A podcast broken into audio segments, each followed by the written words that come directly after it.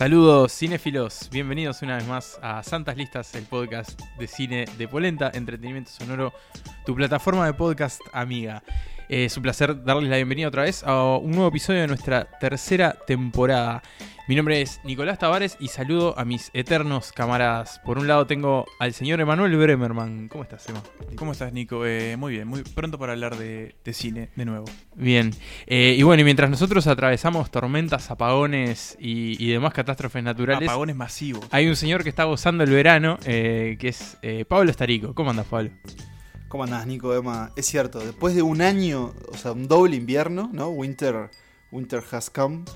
Eh, ahora, eh, experimentando el verano, primero ya me, me había olvidado de, de lo que era. Y si ustedes vieran una foto mía, yo soy bastante, una tez bastante blanca, ya estoy casi transparente.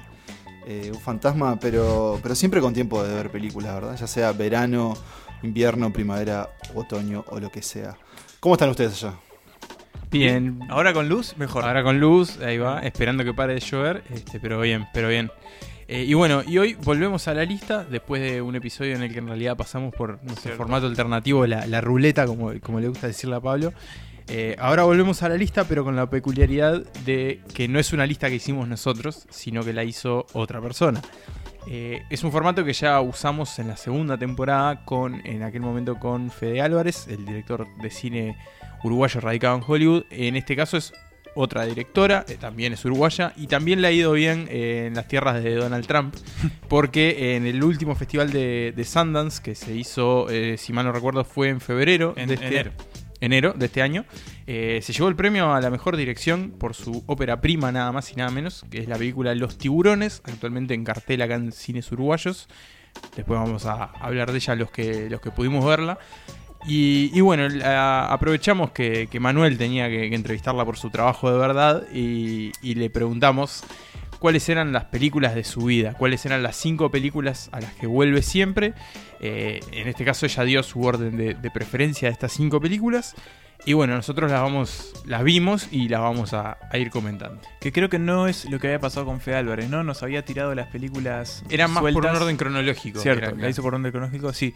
Pero en efecto, hoy tenemos las películas que de alguna manera influenciaron o influencian a Lucía Garibaldi, esta joven directora uruguaya, pero ya muy exitosa, ¿no? Eh, lo- con los tiburones ya pasó por un montón de festivales, se llevó un montón de elogios.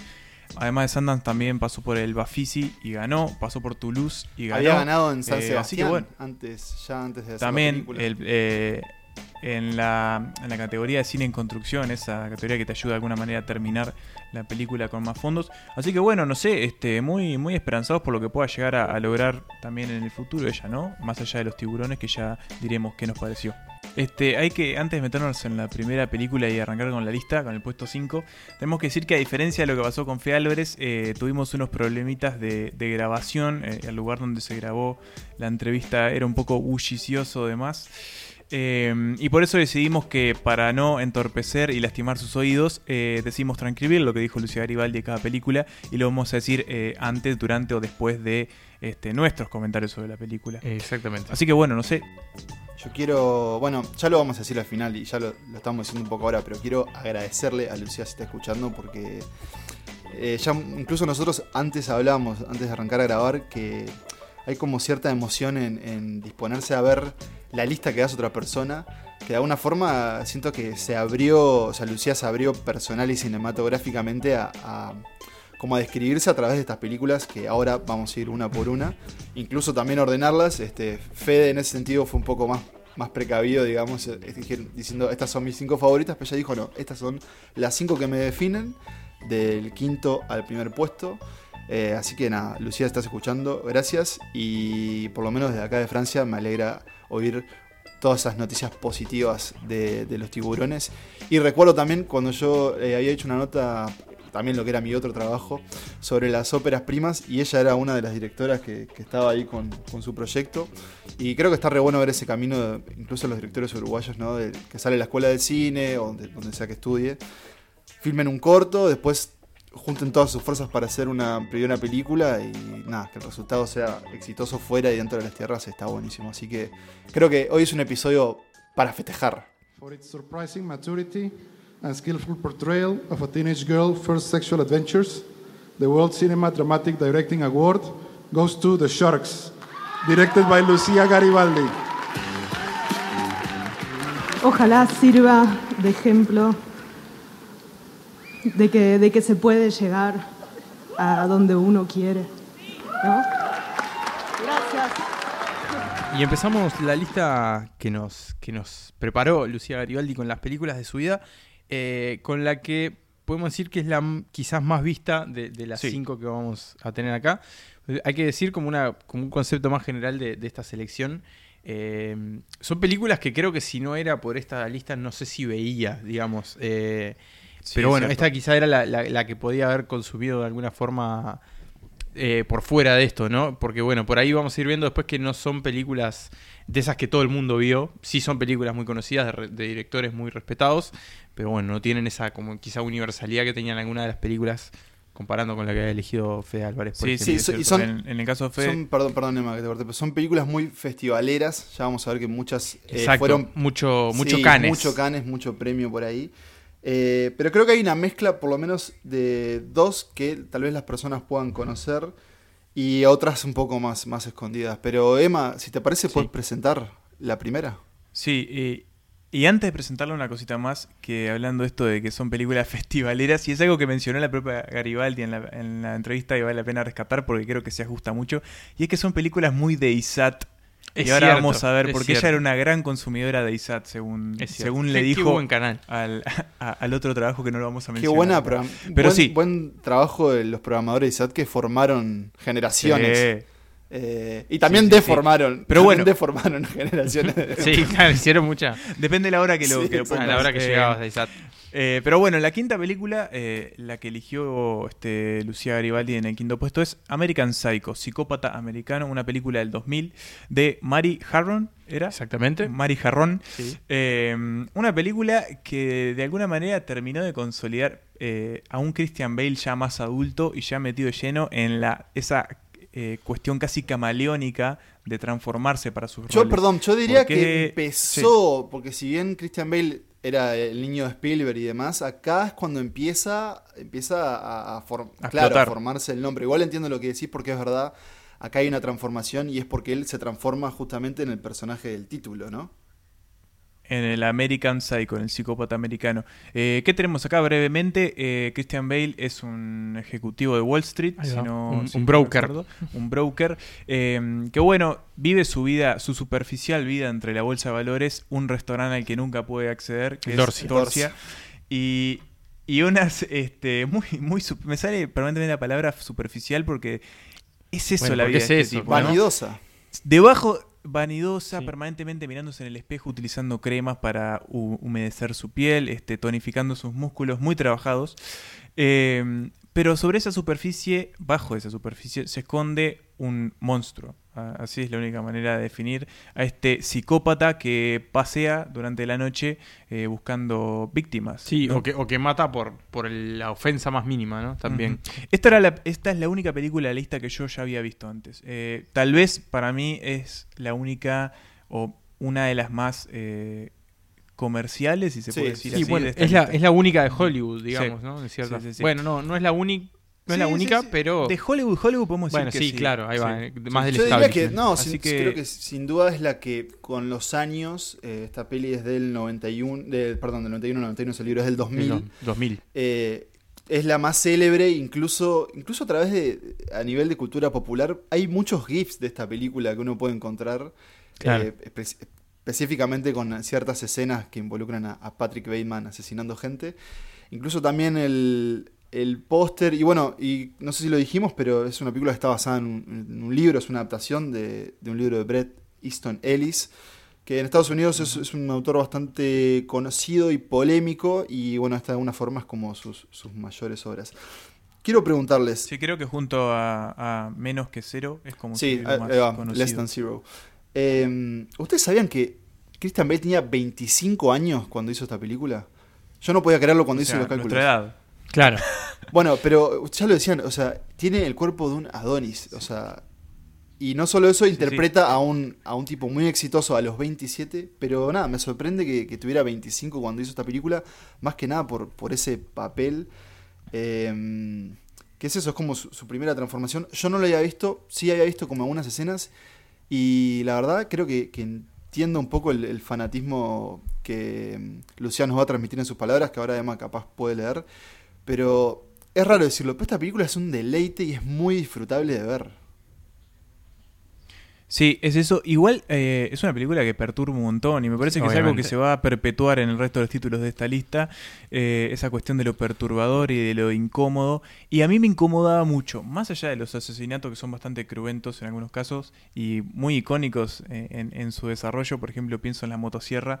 eh, me, llam- me perturbaba mucho la- las escenas en las que se reunía con, con, Con- con esos con- tres sí. amigos, donde e- e- es, como, no sé, es como todo un, un plástico masivo que parecía que te está, es como que te asf- asfixia. Y son todos, i- Es, es Sí, como horrible, el es, es lo artificial. y son todos sí, intercambiables sí, sí. entre sí, que eso es de alguna es un giro que o, o una idea que toma la película que yo no me esperaba, no quiero revelar el final igual, pero es esa idea de que en realidad Patrick Bateman es uno de varios, todos se confunden entre sí, algunos se llaman por otros nombres, no queda claro Son todos muy no queda parecidos. claro quién es quién, eh, pero bueno, tal vez está bueno que escuchemos las palabras de, de Lucía leídas Sí. por la voz de Emanuel Bremerman. Eh, exactamente, para Lucía Garibaldi, eh, American Psycho es un ser despreciable que mata prostitutas y se mira al espejo para ver si es lindo mientras lo hace. Es un ser despreciable, tan despreciable, tan despreciable y sin embargo te cae bien, dice Garibaldi. Eh, sobre la película dice que está dirigida hermosamente y tiene las mejores escenas que se te clavan en el cerebro. Que, y una de las que menciona es la de la tarjeta de presentación, que sí, no la dijimos, que mm, ella dice que en la, en la escena hablan de la tipografía y él se muere de envidia y casi que quiere matar al otro tipo porque tiene una mejor tarjeta de presentación con un color blanco hueso que él no tiene porque, claro, el suyo no es un blanco tan hueso, sino es un blanco más, este, no Común. sé, algo común. Quiero hacerle una pregunta a Nicolás. Eh, Sí. Porque me parece que es pertinente aparte de su oficio. Patrick Bateman es un gran crítico musical. Eh, bueno, no, en realidad ahí también juega lo de la superficialidad. Eh, porque tira mucho dato erróneo, en realidad, sobre lo- lo- lo- la trivia que tira, en realidad por lo general está equivocada. Y, y él lo que dice en realidad es que las bandas le gustan más cuando son más pop y más comerciales y más conocidas. Este, entonces, bueno, también va un poco por ahí de que le gusta lo mismo que a todos, en realidad. Y no, no lo más raro y lo más experimental. Es un poco, es es muy bueno el Este, juego porque, claro, ves esta figura sombría y va y llega, el tipo va a trabajar escuchando Walking on Sunshine o canciones así, Claro. bueno, Huey Lewis, Phil Collins. Eh, les puedo compartir un poco de, de una investigación muy poco rigurosa de internet, de unos datos que estoy seguro que les van a gustar. Eh, claro. Son muy sencillos. Uno, eh, otros actores que iba- podían haber sido eh, Patrick Bateman. Johnny Depp, Edward Norton y Leonardo DiCaprio. La de DiCaprio creo que tiene fundamento porque de hecho estuvo asociado como una versión previa de la película con otro director y después esa versión se cayó y volvió a Harron que iba a ser originalmente la, la primera directora con Bale, que ya, o sea, Bale ya estaba como adentro, después se fue y entró DiCaprio y después volvió a entrar Bale eh, y ahí fue esa fue la, la que se hizo finalmente. Qué suerte que lo de Johnny Depp quedó ahí en la nada. Y lo otro es que, esto creo que lo pueden encontrar muy fácilmente, pero que es que existe una secuela, una maligna secuela, que se llama Sí. American Psycho 2, protagonizada por Mila Kunis, que hace de una niña eh, cuya niñera es asesinada por Patrick Bateman, entonces ella se convierte en una asesina. Es, es aberrante. o sea, un es coletazo. aberrante. Qué- qué y horror. Mila Kunis dijo que ella hizo la película y no sabía que le iban a empaquetar como para American Psycho. Qué tremendo. Eh, bueno, un datito nada más es que Christian Bale en la escena de las tarjetas de presentación que estábamos hablando Sí. eh, transpiraba a voluntad, digamos. Ah, Eh, una así de bueno es, Christian Bale. Sí, es una- Este- sí que apretar un botón y transpirar. Sí, sí, yo, yo creo que es, es un psycho a su manera, ¿no? Eh, Christian Bale. Y otra, otra, Pero bueno, ahí teníamos. Perdón, otra cosa sí, que no dijimos es, es el reparto para mí. Que está lleno de, de figuras conocidas. William Defoe. Jared Leto, eh, Reese Witherspoon. No, no me la esperaba. No, Y, mm, Claude, este otro- Claude Sevigny. También está por ahí. y está el tipo de, de Lefto- de Leftovers, Justin- Justin. Theroux. Justin Terux. Sí. Sí, Ese. ahí va. Con una gran lamida de vaca. Bueno, muy bien. Ahí teníamos American Psycho en el puesto número 5. Y pasamos a la siguiente selección de Lucía Garibaldi. I live in the American Gardens building on West 81st Street, on the 11th floor. My name is Patrick Bateman. I'm I'm 27 years old. I believe in taking care of myself, in a balanced diet and a rigorous exercise routine. In the morning, if my face is a little puffy, I'll put on an ice pack while doing my stomach crunches. I can do a thousand now.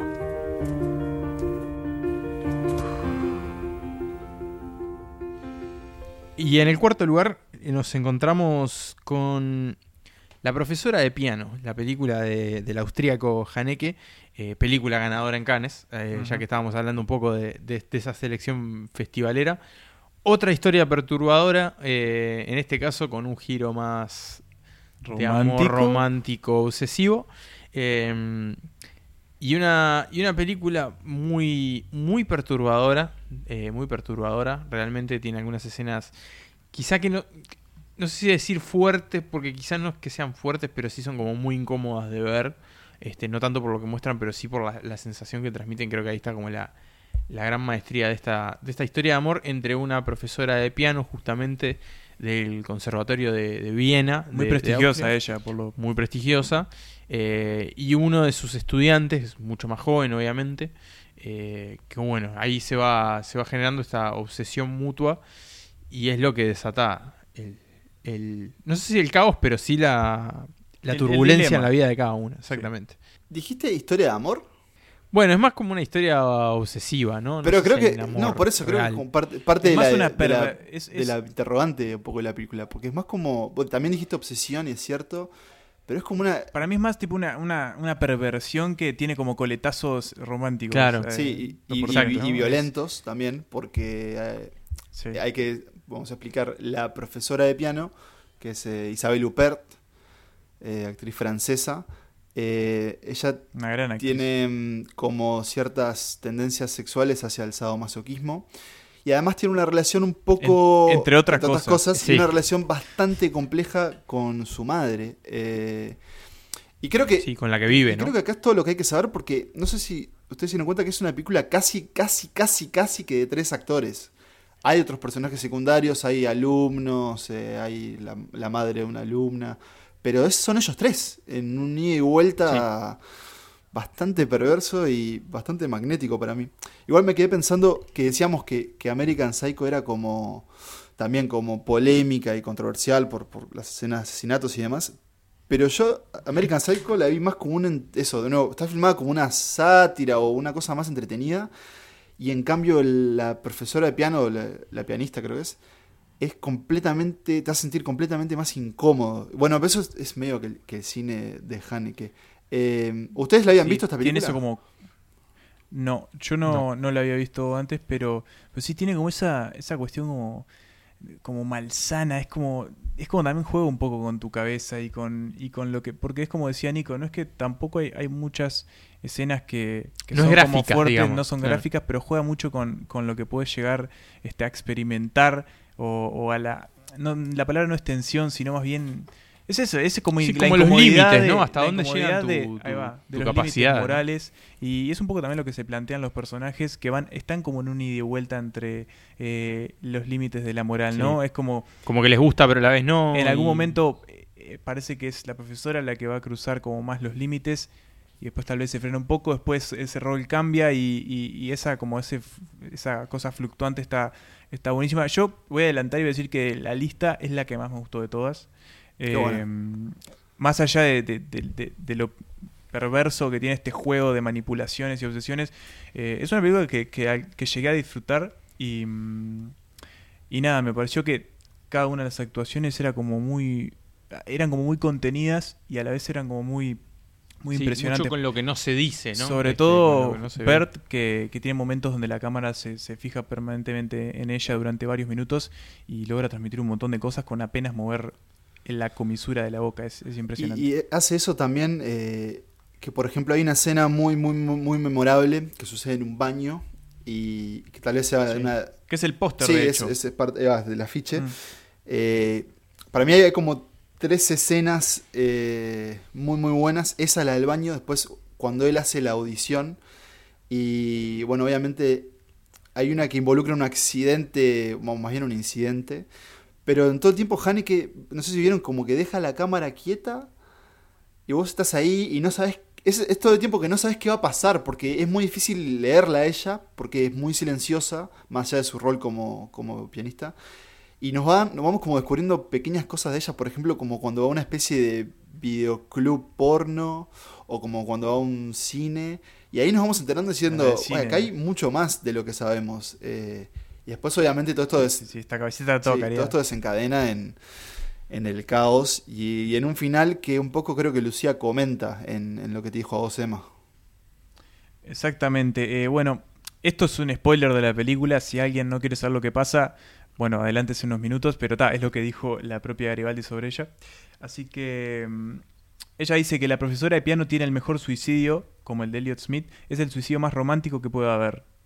Es parte de una perversidad espectacular y que esta vez es de parte de la mujer, eh, donde, donde viene esa perversidad. Eh, es un comentario escueto, pero muy esclarecedor, me parece. Igual, ella se muere al final. Bueno, Queda Hay ahí. interpretación, ¿no? Eh, dudas. Si bien obviamente lo, lo que el, daño que se inflige es, es severo, pero a mí me, me quedaron ¿Es dudas. severo el daño que se inflige?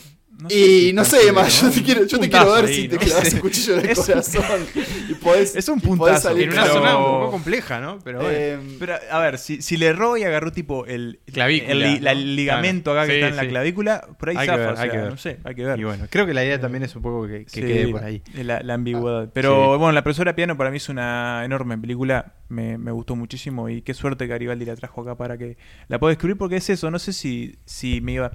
No sé. Conocía la película, pero no sé si me iba a poner a Sí. verla, digamos. sí, a mí, Eso. Eh, No sé si dijimos que es del 2001 la película, ¿no? Creo que no, No, lo estamos, dijimos, estamos es del como, en, 2001. como por ahora en, medio tiempos parecidos, ¿no? Con American Psycho en el 2000 hasta el 2001. Sí. A mí me pasó, yo también sabía que era, un- era una como de las grandes obras de, de Haneke.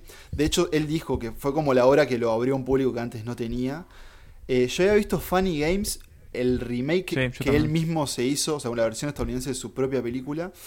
Y una llama El tiempo del lobo también con Isabel Huppert, pero nunca había visto la, la pianista y creo que sin duda es una de, de mis favoritas. Bueno, también está Amor.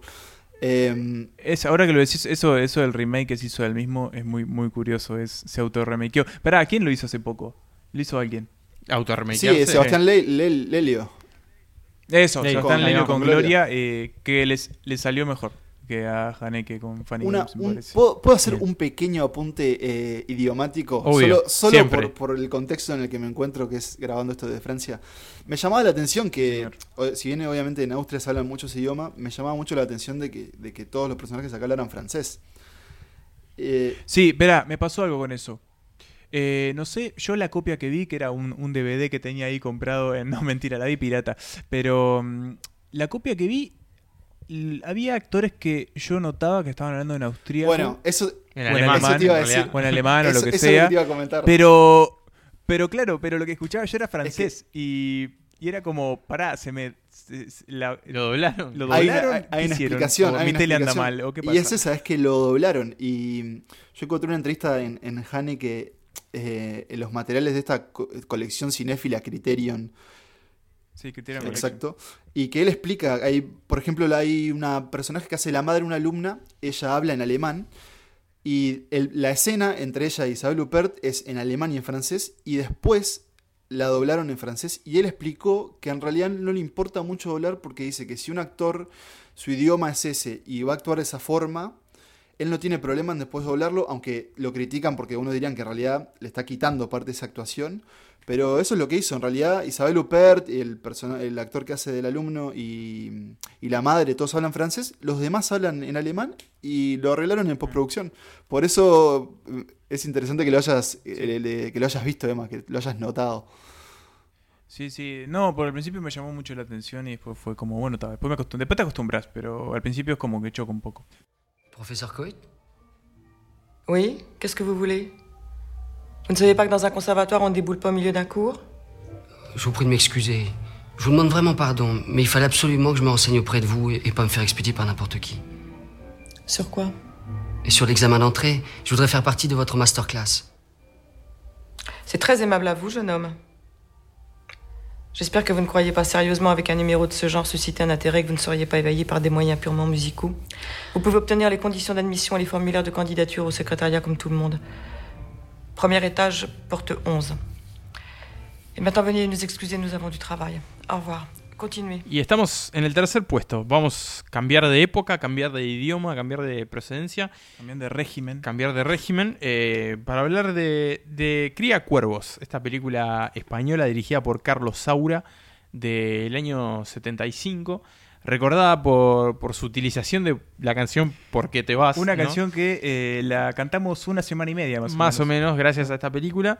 eh, que bueno, quizás ustedes la tengan por la versión de Ataque 77, pero esta es la original, la compuesta por Perales y, e interpretada por eh, Janet.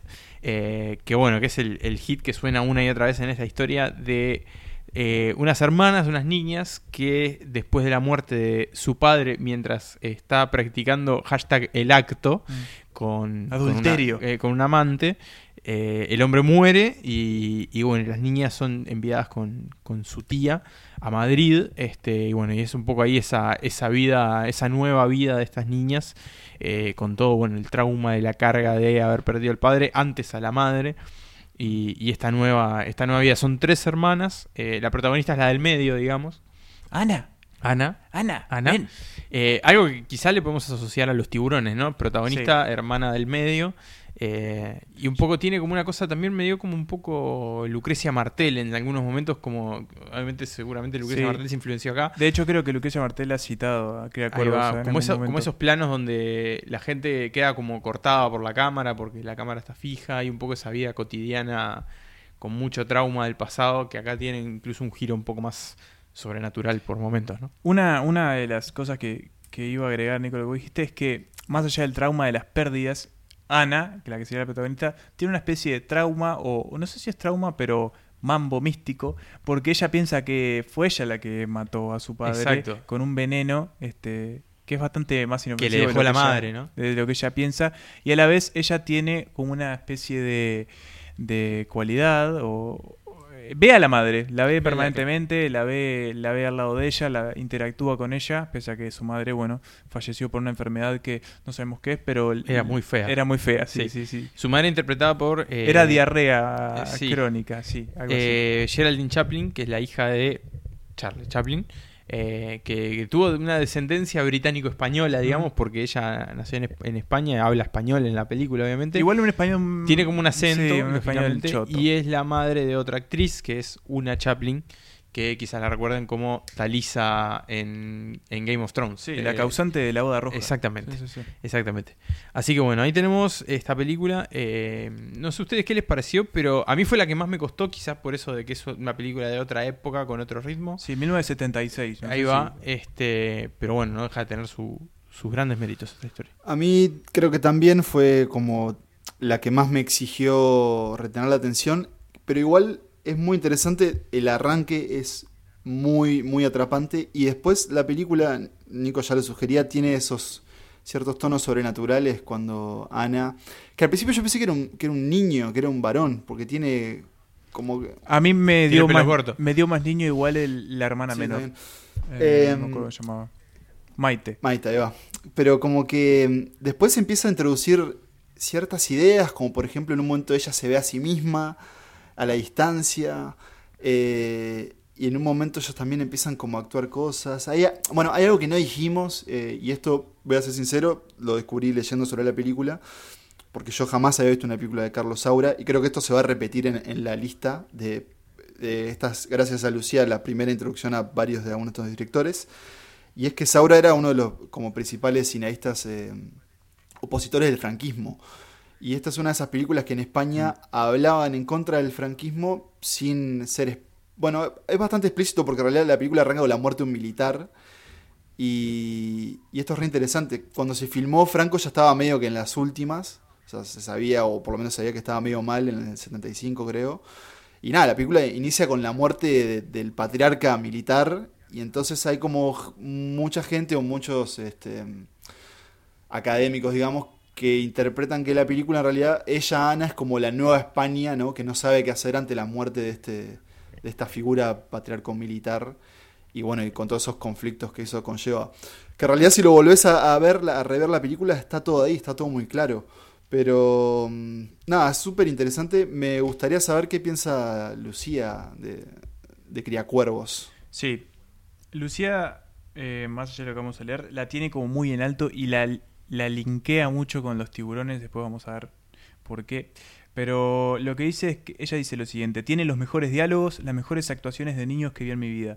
Tiene una banda sonora impresionante. No sé, muchas cosas buenas de esta película. Es imponente. abru- es abrumadora. Es como bastante categórico. Algo que me parece que, que la, la película planta, de alguna manera, es la posibilidad de, de- del nacimiento del mal también, ¿no? En, En la niñez. Sí, como la Porque- pérdida de la inocencia. Claro, ¿no? la, Sí. la piba estas, nada, quiere, quiere matar a la gente. O sea, es media una psycho killer Sí, también. A este, la abuela también. Quiere venganza, de vez en cuando le está deseando la muerte a, a- a sus parientes. O sea, eh, yo creo que uno de los temas también es ese, ¿no? Si la posibilidad de que el mal eh, sea, no sé si innato, pero al menos crezca, florezca los Sí, ya después de un tiempo ya te aparezca, como Mm. una, cosa Y- así. Y también, ¿no les pareció interesante como todo eso que hace, incluso cuando arranca la película con esas fotos de una familia como medio perfecta y medio feliz? Y como que las fotos también están todo el tiempo y eso de cómo uno en realidad recuerda o se construyen ciertas ideas de cierto momento de la vida y capaz que en realidad la infancia fue uno de tus Mm. momentos más trágicos. Claro, porque no lo decimos, pero Ana también aparece como, como adulta, Sí. ¿no? recordando, o sea, lo que estamos viendo en realidad son como los recuerdos de Ana en su Y adultez. es la actriz que hace de la madre, entonces ya es un Claro, quilombo es- psicológico sí, sí, sí, muy interesante. Sí. Creo que es una película que debe ganar mucho con, con revisión, o sea, verla más de una vez. Eh, Sí. Competidora por la Palma de Oro en el 76 junto con, por ejemplo, Taxi Driver, que se, la llevó. y otra, y Pero- otra ganadora de, bueno, y otra si ganadora de Cannes. sí. Eh, todas las que venimos hasta ahora eh, fueron Claro. muy bien resubidas en, en- Reconocido, en la. Côte du Sur, la costa azul. Y no lo dijimos, pero obviamente su título hace referencia al popular refrán de cría cuervos y te sacarán o te comerán los ojos, como más les guste. Irene, tú que eres la mayor y la más sensata, cuida de que todo vaya bien. Si llaman por teléfono, decir que volveré en un par de horas. ¿De acuerdo? Portaros bien.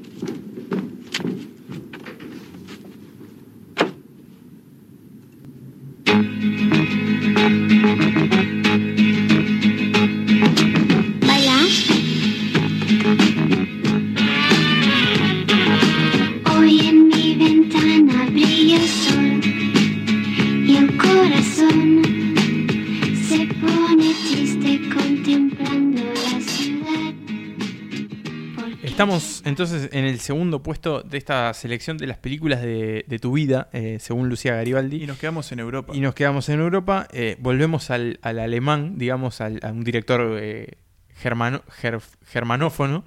eh, otro director de esos muy reconocidos sí. de- del cine europeo. En este caso es el señor Fassbinder. Rainer, Rainer. Werner Fassbinder. Exactamente. Rainer. Fassbinder. Tremendo nombre. Así como lo dice Pablo, que, que tiene un cameo en esta, en esta película. M- Más que cameo, me Es parece un que papel, un es un papel es un papel, es casi un papel, es verdad, es verdad. sí, sí, llega, sí. llega papel porque tiene hasta, hasta frases. Sí, sí. Este, y la película es eh, Ali, dos puntos, The Fear It's the Soul, o eh, digámoslo en español, El miedo se come el alma. Tuvo dos títulos en Uruguay. corro- corroe. Sí, Y que hay, Ese hay es uno que uno. es muy bueno. No sé si usted- vos lo viste, Nico. A el ver. miedo corroe el alma. Yo no y este vi. es mi favorito. El miedo corre el alma. Todos nos llamamos Ali. Ah, Exacto. qué gran nombre que, de mierda. que parece una comedia de enredos, ¿no? Este, Como Will que Smith. en realidad viene de. Claro, que en realidad Una viene de una frase que se dice en la película que la dice justamente Ali. Ali. Este, que en realidad lo, eh, lo que él dice, en realidad eh, es una película que transcurre en Alemania. Eh, Ali es un inmigrante marroquí y lo que dice es, para los alemanes, todos nos llamamos Ali. Digamos, como ese, como ese término despectivo que engloba a, todos los- a los de una determinada procedencia. ¿Cómo se llama? El Shabbat, Shabuch. Sí, tiene un nombre muy, muy largo. Guau, Dato interesante Este, y es bueno. que el actor que hace de, Ali, que voy a leer el nombre porque es complejísimo, el Dale. Hedi Ben Salem, eh, era pareja de, de Fassbinder. Tuvo ahí un amorío. Ah, Muy Sí, bien. un dato muy interesante. Y, se llama, y si no me equivoco, se llama así, o sea, el nombre del personaje es el nombre del actor, creo. Grandes, grandes nombres esta película, ¿no? O puedo estar, puedo- creo que estoy diciendo Puede ser, puede no, ser. me parece pero- que estás, eh, estás- sí. estás cayendo en el mayor prejuicio. Horrible, de horrible. creo que igual hicimos, Todo hicimos se como, Horrible. No, no, no. hicimos como un torrente de, de información y datos y no, no contamos lo, lo básico y que justamente, bueno, esta historia cuenta eh, la historia de Le- amor claro, eh, entre el hacia personaje, ahí iba, ¿no? sí, entre el personaje de, de Ali y una mujer alemana eh, mayor, digamos, bastante mayor, casi Claro, la- creo que 30 años, una viuda se específicamente. llama Emi. Y un poco la Que se llama, que se llama Dato Emanuela. Claro. Mi tocaya. sí, es una señora, una sesentona, digamos, una vida sesentona, que empieza esta relación con, con Ali que tiene 30 y largos, casi 40. eh, pero claro, tiene el contexto de. es- él es un inmigrante en una época en la que Europa. Esto es Alemania, Alemania Occidental. Alemania Occidental, eh, pongámosle en los 70, porque ya se nos dice que, que fueron los Juegos Olímpicos del 72 con la Mm. tragedia de, de Múnich. Eh, pero claro, una Europa que, que siempre recibió inmigrantes, pero que quizás menos de lo que está recibiendo hoy. Eh, no estaba todavía tan acostumbrada a esta gente que no era rubia de ojos azules. Eh, y estos, estos trabajadores inmigrantes que llegaban a Alemania, había muchos turcos también, por ejemplo, una, una- comunidad muy importante en Alemania. Pero bueno, tiene esta carga del inmigrante, que es más joven, eh, que ni siquiera habla del todo bien alemán, y, que empieza una relación con esta mujer que, en realidad ya está como de vuelta de todo. Eh, es una, una jubilada casi, en realidad trabaja, pero es casi una, una jubilada. limpiadora. Y, y es limpiadora. Y todo el impacto, bueno, que generan sus hijos, ¿no? Y en las vecinas y en la sociedad. Tiene mucho de eso como de, de prejuicio, ¿no? De la, de, la, de la sociedad que aparenta una cosa y en realidad piensa otra. Y es una película extremadamente y- actual. Es una historia que podría suceder, eh, Sí, sí, que podría podría suceder eh, hoy, hoy, claro. en cualquier país. A mí personalmente me, a mí me pasa que, bueno, en este último año viviendo en Francia, que Francia es uno de los países en Europa, creo que con mayor población árabe. eh, Alemania debe ser el primero. Pero nada, el tema de la inmigración es, es un tema inescapable. O sea, no se puede escapar en ningún lugar. Y de hecho en Uruguay está sucediendo con otros pobla- o sea, otro tipo de población latina. Pero. Y de hecho vos sos un inmigrante. Bueno, de hecho sí, es verdad. Así que- Pero, pero.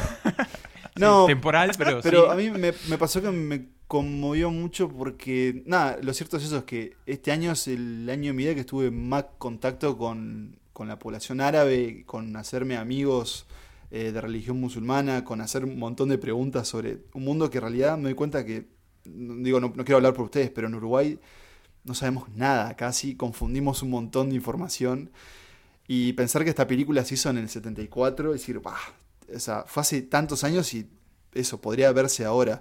A mí eso me, sí, me- me lógicamente. conmovió mucho lo, lo simple que es, pero lo, lo compleja que es. Y después eh, leyendo que se filmó en dos semanas y creo que se armó todo en cuatro semanas porque Fassbinder la, la metió como entre proyectos, entre dos películas y terminó haciendo esta, esta genial obra. Mm. A mí, dos cosas. Primero, sí, que eso creo tiene un poco que ver con. Esta es la primera película de Fassbinder. La mía también. Que veo, pero investigando un poco de, de, de su vida, me llamó mucho, atención, mucho la atención que el tipo murió a, lo- a los 37 años y hizo más de 40 No, o películas. sea, es- es el- es la 15 definición de- prolífico. hizo- Sí, un poco ahí tenés un poco la aplicación también de esas dos semanas de, de filmación. Eh, y nada, otra cosa, sí, un poco también a- acotar un poco a eso lo que vos decías, Pablo, que a mí la película me pareció como muy, muy tierna en, en su abordaje a este, a este romance de alguna manera. Es un poco entre, entre ambos nos limamos las, nos, nos las heridas, pero, pero también a la vez van surgiendo otras que, que, nosotros mismos nos causamos y eso me pareció como muy, muy, muy bueno.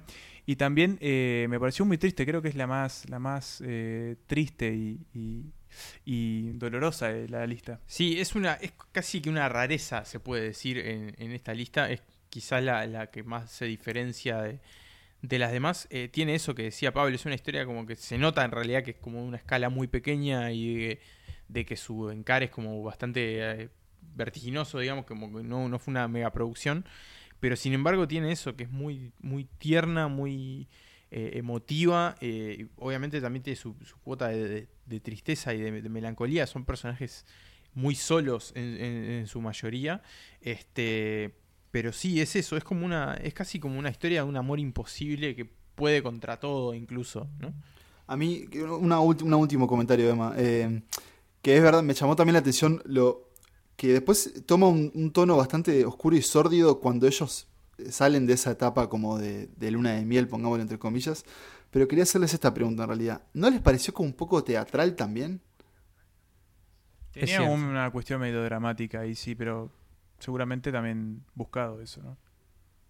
Sí, pero incluso como en su forma de, de estar puestos los actores, ¿no? Y como en la forma en la que está. la que está filmado. Son casi como escenarios, Sí. ¿no? Este, De hecho, Fassbinder fue director de teatro y claro. algunas de sus películas habían sido obras que él mismo había Se le nota, se le nota un poco eso Así a la, a la película, sí. Sí. Pero ¿qué, qué piensa Eso. Garibaldi?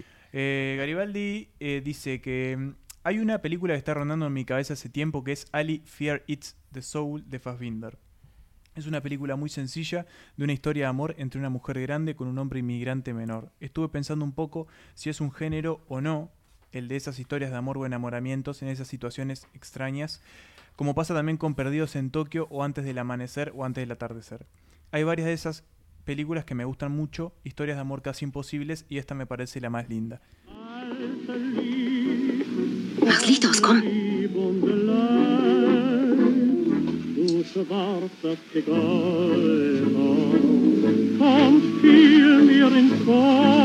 Wo kommen Sie denn her? Kleine Stadt in Marokko, Tisnit. Ach, Marokko. Ja, viel schön, aber nix Arbeit. Sie sprechen aber schon gut Deutsch. Sind Sie schon lange hier? Zwei Jahre, immer viel arbeiten. Llegamos al primer puesto, llegamos al final de esta selección de Lucía Garibaldi sobre las películas que más la, la marcan. Eh, y estamos ante otra película de, de, ese, de esa época, fines de los 90, principios de los 2000. Mm. Esa época ahí después. Esta, esta sí imagino que la puede haber visto en, en Isat.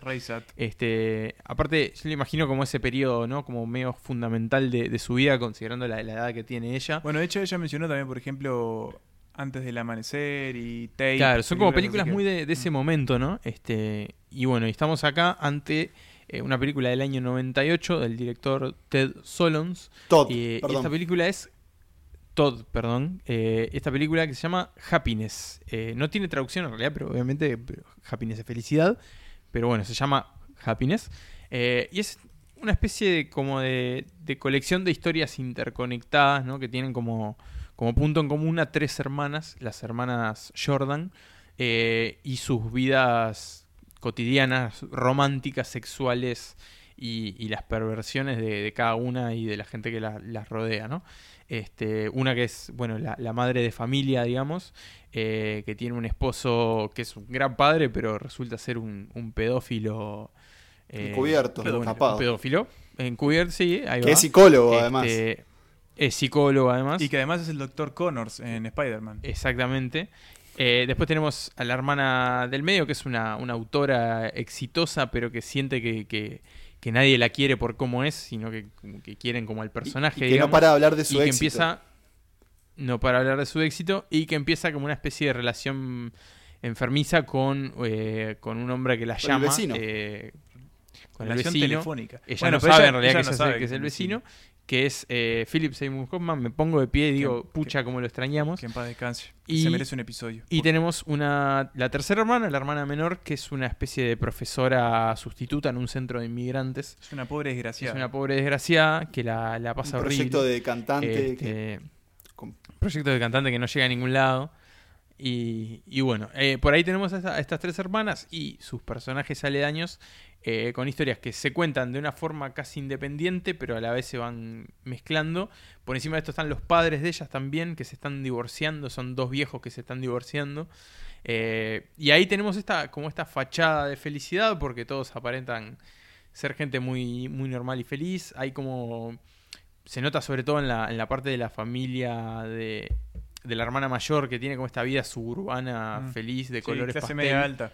De clase media alta eh, pero bueno en realidad están todos mal son todos rotos y son todos eh, un poco dementes pero bueno por ahí está la, la gracia también de esta, de esta historia Más allá de la excelente descripción y presentación de Nicolás, creo que es muy difícil transmitirles lo que es lo que es esta película en verdad. Eh, que primero para mí es una gran comedia. Es una película larga de casi dos horas y media, pero que no se siente así y que para mí plantea dos ideas muy muy sencillas, pero que están exploradas de una forma magnífica. Y una es nadie es normal, que creo que se repite un poco en- la lista. Y la segunda es Nadie es feliz. Sí. Lo- las historias están conectadas por la miseria, es eso.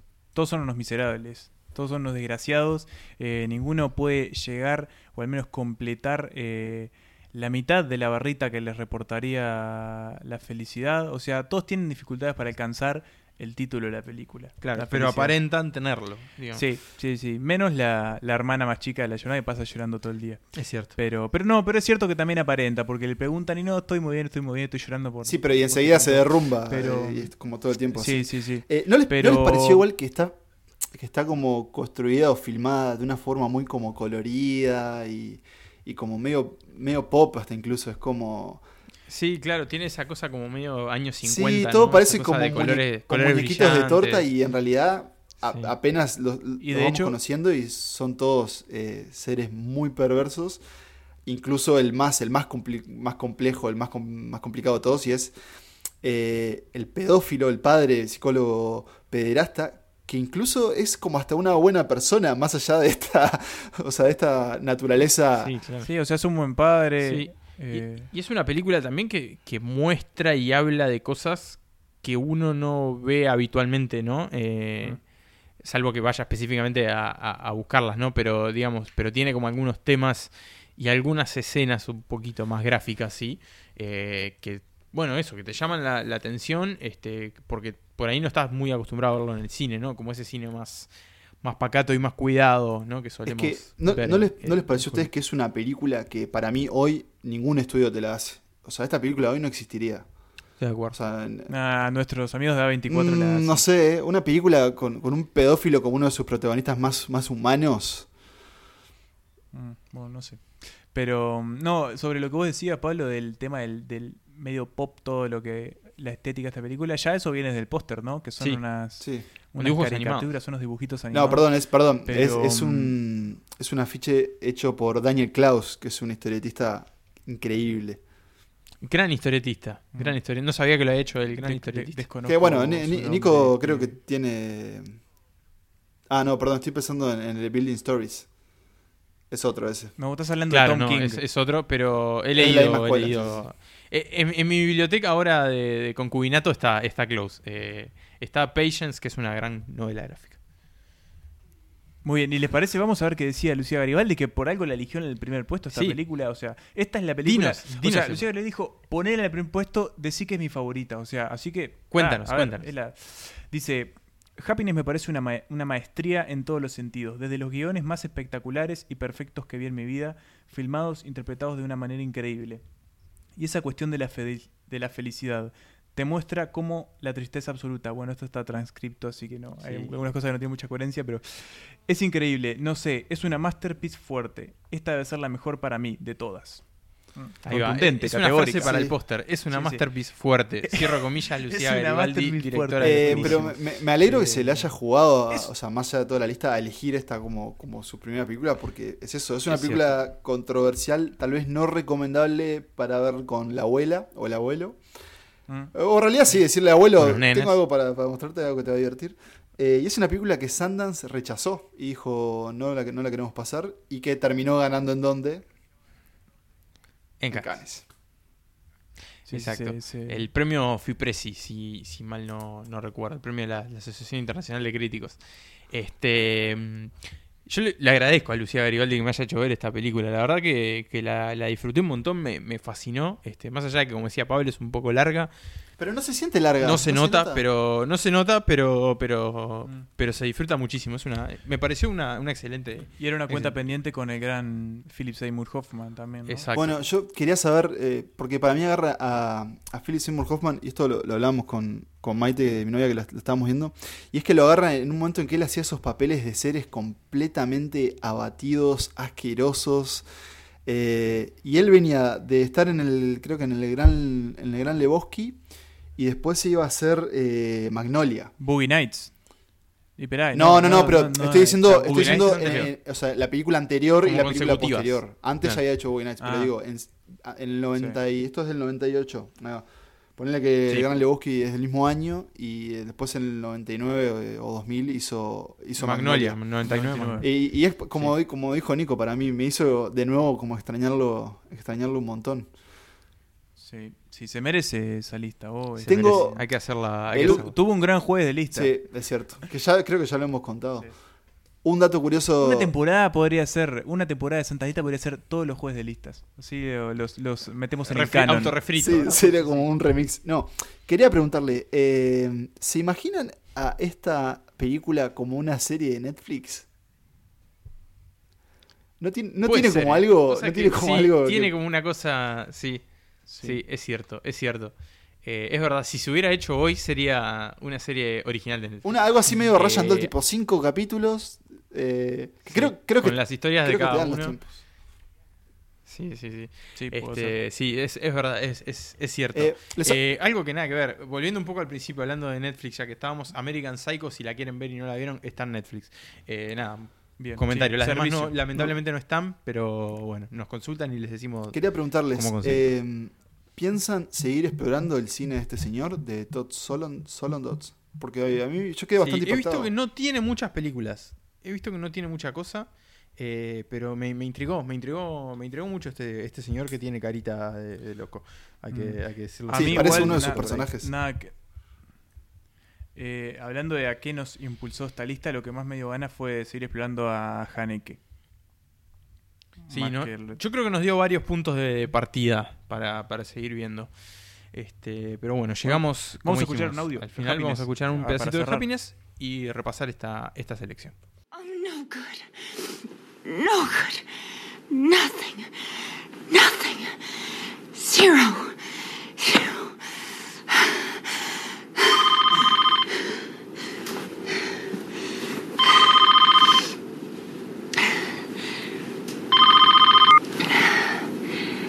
Hello? Who you are, and you are nothing.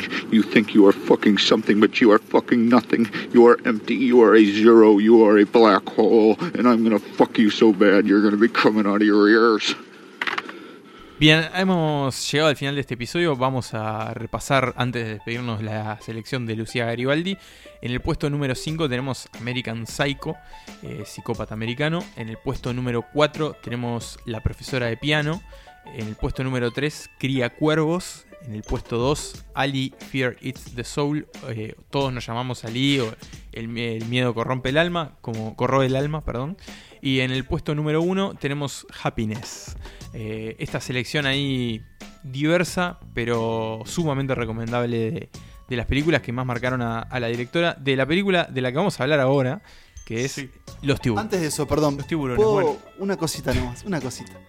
Siempre Eh, cortando, porque siempre. creo que Dale, no- dale, nos- dale. o sea, tenemos que mm, enfatizar por qué nos llamamos tantas listas. Y es que para mí este es un ejemplo de una lista eh, única, personal, y yo no sé si podría hacerla tampoco. O sea, la- a mí me costaría mucho elegir cinco películas que me definan, y por eso la verdad Es muy difícil, aplaudo, es muy, muy aplaudo a. Lucía y, y también le agradezco ¿no? el viaje cinematográfico que nos hizo embarcar a los tres un poco, ¿no? Es cierto, Sí. es cierto. Ya tenemos este concretado, arreglado de palabra con Spielberg para que sea el tercer las películas de tu vida, así que bueno, espérenlo en el futuro próximo. Steven Spielberg con Santas Listas. Bien. Bueno, eh, Emma, Los Tiburones, película que, que los dos tuvimos el placer de ver. Yo tengo que decir que es una película que me sorprendió para bien. Eh, no, no porque esperara algo, algo malo, sino porque no esperaba reírme tanto como me reí adentro de la, de la sala. Pensé que iba a ser algo mucho más drama coming of age, eh, pero no, resulta ser algo más, mucho más gracioso y delirante. Eh, me pareció algo que, nunca había visto este, en el cine uruguayo al menos. Me divirtió muchísimo, me pareció que está muy bien lograda, que tiene muchos puntos altos. Tengo mis reparos, obviamente. eh, sobre todo creo que usa poca música, que debió haber usado más música porque la música está muy buena. Eh, pero nada, más allá de eso me pareció una película muy, muy divertida. A mí, a mí verla me retrotrajo un poco al, al- al cine más control Z de esa primera etapa del cine uruguayo que Pero modernizado Sí, también. como ¿no? esa, como ese paso más, más lento. Tal vez nos acostumbramos un poco a que el cine uruguayo estaba como, como rompiendo un poco o metiéndose más en géneros más. Más no sé, pienso, sí. ta, si alguien la vio en El Pozo, por ejemplo. Em, pero también, también es una película que creo que, que- que es bastante disfrutable, muy disfrutable. Tiene, está muy, muy bien filmada, o sea, se Es entiende cierto. muy bien eh, por qué Ariel se llevó el premio en Sundance, porque de verdad está muy bien dirigida. Y puedo ver claramente muchas de las influencias de las películas que acabamos Sí. de hablar en esta película. Es como que ahora tengo todo mucho más claro también. Por ejemplo, noto forma. esa cuestión de la maldad en- durante la maduración de una persona, que hablamos de Criacuerdo, eh, acá está, porque... la- Esa la cuestión de los hermanos que se pelean, pero a la vez se cuidan entre ellos Sí, también. También la cuestión de, de, mm, de esa incomodidad de, cierto tipo de relaciones, ella lo tiene. Por ejemplo, hay, algunas relaciones de la película que son un poco incómodas. Y, bueno, se nota un poco la influencia que de, estas películas en, en esta primera obra de Garibaldi. A mí me pasó que, y creo que es, que es importante destacar, que no es común que con el cine uruguayo pase esto de que, o sea, si bien tal vez era un poco más común, ahora es más, más raro, de que viajen y vuelvan con, con ese entusiasmo, ¿no? En especial uno como Sundance. Entonces, obviamente uno lo puede condicionar a la hora de ver la película. Que igual creo que Los Tiburones, o sea, sale con creces completamente.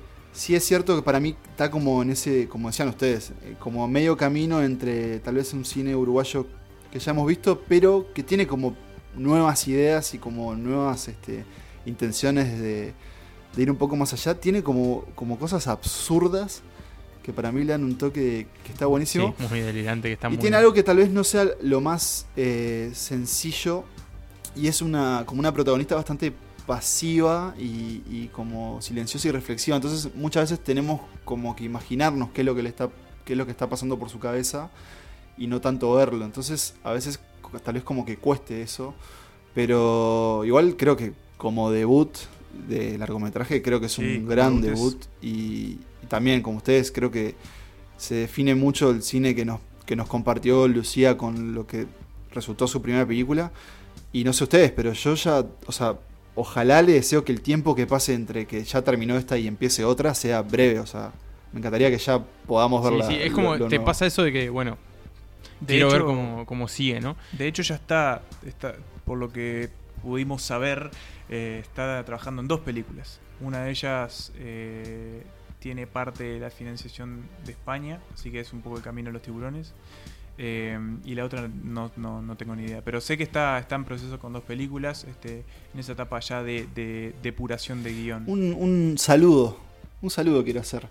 Eh, y creo que es hora, o sea, hay que reconocer que a veces, muchas veces, eh, los directores eh, trabajan de la mano o dependen mucho de, de los grandes productores. Eh, así que, por la duda, si está escuchando, un saludo a Pancho Magnú, Pancho Ma- Mañú, no sé cómo se pronuncia. Que Sí, Pancho Magnú, sí, que creo que es uno de los principales impulsores de, de los tiburones y, de- o sea, Sí, de hecho creo sin duda, sí, principal. sí, bueno, sin duda es uno de los tipos que, que se cargó la película de las espaldas, así que también si está escuchando las, las felicitaciones a él y imagino que seguirá trabajando con, con Lucía de acá en adelante. Eso no, porque también tiene, para ir cerrando, tiene eso, lo que vos decías, eh, se cargó la película a las espaldas, porque de verdad el, el cine acá hay que cargárselo un Sí, poco es a medio como impulso individual, ¿no? Hablar esto de, de- de nada, de películas uruguayas que estén ganando en principales festivales del mundo es bastante impresionante, sobre todo teniendo en cuenta a veces que... Las condiciones. Que ¿no? parece un poco cliché esto, lo de siempre, uy, todo lo que le cuesta a los uruguayos, uy, uy, uy.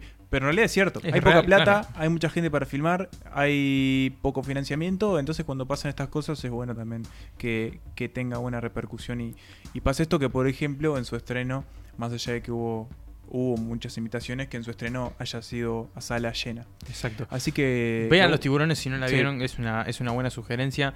Eh, vean el videoclip de Antenas Rubias de la canción de Buenos También. Muchachos que dirigió Lucía Garibaldi, que es muy bueno. Creo que es uno de los mejores videoclips uruguayos de los últimos tiempos.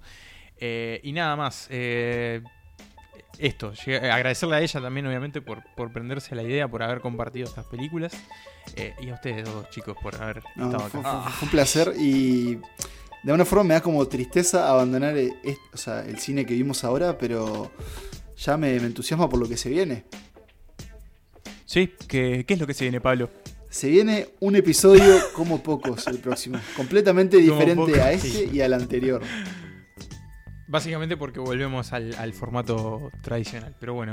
eh, ¿Volvemos? no, me llegó el- memorando. Así que. Es- esperen, en un par de semanas se van a enterar. En dos. eh, nosotros también nos vamos a enterar en un par de semanas. Así que nada más. Eh, bueno, un placer como siempre, placer. Pablo, Emma. Gracias, Hasta la gracias, próxima. muchachos. No, no, no me imagino. No imagino un remake de Santas Listas sin ustedes. Sí. Eh, No, no imagino un American Psycho 2. No, Eh, exactamente. Bueno, muchachos, como siempre, hasta la próxima y me retiro con mi frase habitual. Que viva el cine.